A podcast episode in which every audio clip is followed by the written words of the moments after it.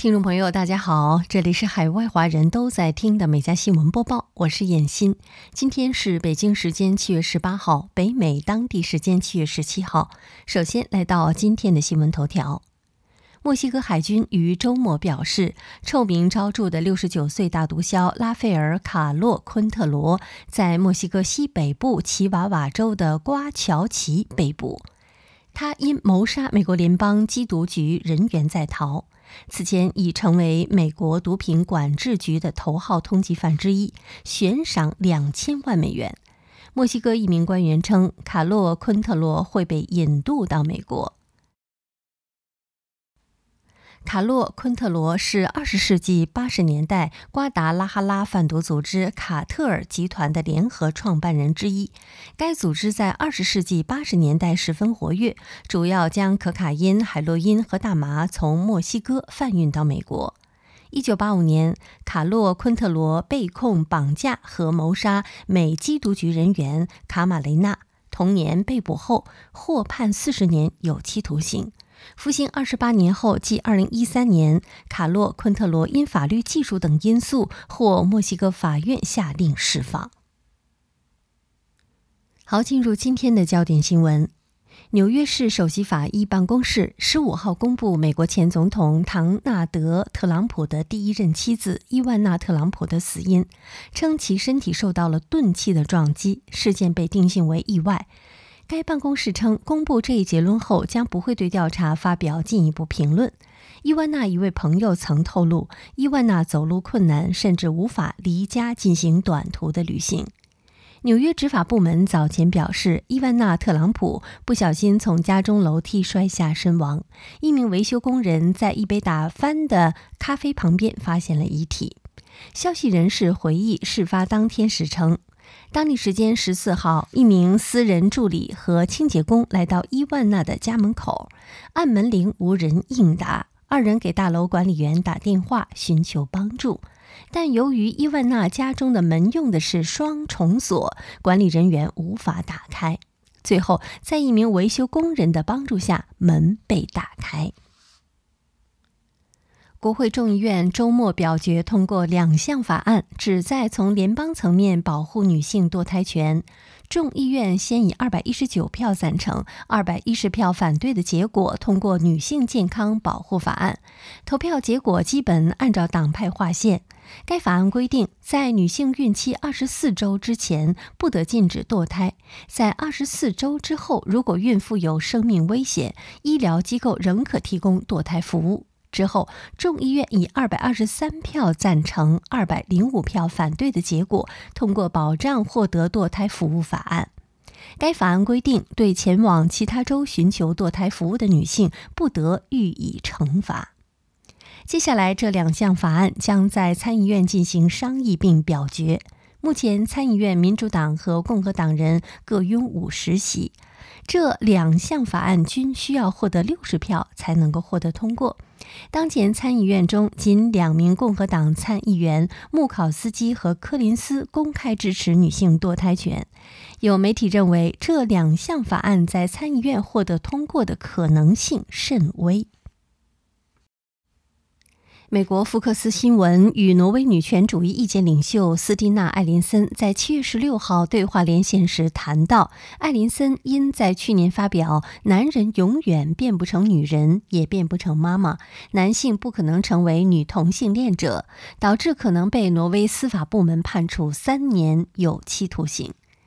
艾琳森是组织国际妇女宣言的早期成员及代表人物。据此前报道，艾琳森曾在电视节目上和一位提倡跨性别者权益的活动家发生了激烈的争论。当对方宣称跨性别女性也可以成为母亲时，艾琳森驳斥了对方，认为跨性别者不是生物学意义上的女性，无法生育，且不该被轻易视为女性。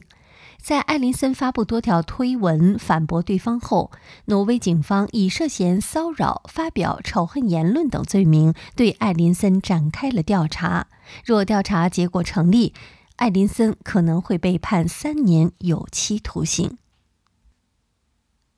由于好人理查德号两栖攻击舰失火被毁，二十多名美军军官和士兵对于火灾处置不当，并且缺少相应的防火措施，受到了处罚，包括收到训诫信或罚款等处罚。二零二零年七月，停泊在加利福尼亚州圣迭戈美海军基地的两栖攻击舰爆炸起火，火势持续数天才被扑灭。经调查，起火原因是水兵瑞安·梅斯人为纵火。目前，梅斯受到了严重纵火和蓄意危害船舶罪名的指控。鉴于修复好人理查德号需要五到七年，且花费至少三十亿美元，美海军决定将其退役并做报废处理。美国国会众议院日前通过二零二三财年八千四百亿美元的国防开支预算案，批准美国总统拜登增加的三百七十亿美元国防预算。据报道，国会众议院以三百二十九票赞成、一百零一票反对的投票结果通过该法案，其中有三十九名民主党人士和六十二名共和党人士投反对票。不过，美国会参议院的另一版本预算提案中所增加的预算额达四百五十亿美元，因此参众两院将在未来召开会议商定最终的妥协法案。并在二零二二年晚些时候在两院进行投票。三月二十八号，美国白宫公布二零二三财年预算方案，提出削减赤字、加强国内外安全保障以及促进美国境内投资等三项目标。据英国《泰晤士报》报道，消息人士称，星巴克公司正探讨出售英国业务，表示公司一直面临着来自 Pret a Manger、Time Hortons 和 Caster 等咖啡连锁店的竞争。知情人士透露，星巴克已要求国际投资银行华丽安诺基评估外界对其英国业务的兴趣。据报道，该公司尚未启动正式出售程序，但会继续评估国际业务的战略选项。星巴克在英国有一千多家咖啡店，雇佣员工近四千人。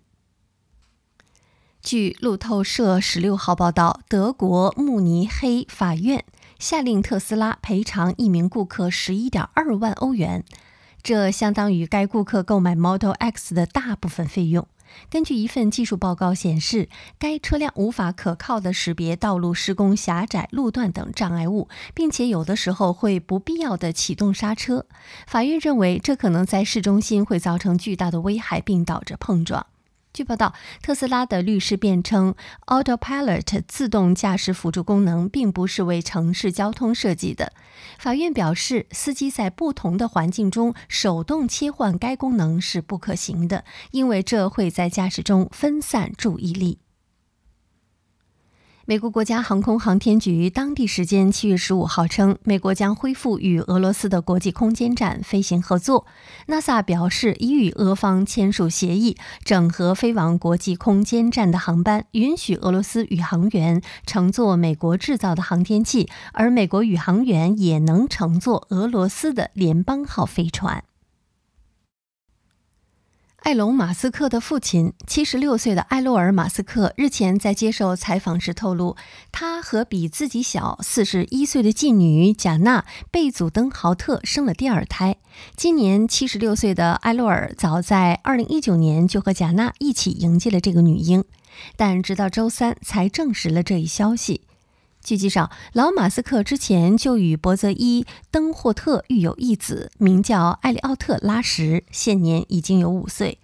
马斯克的父亲埃洛尔还表示：“我们在地球上唯一的目的就是繁衍后代，这一点与他的儿子马斯克不谋而合。不过，目前他和马斯克的关系已经疏远。前不久，马斯克被曝与公司高管出生了双胞胎。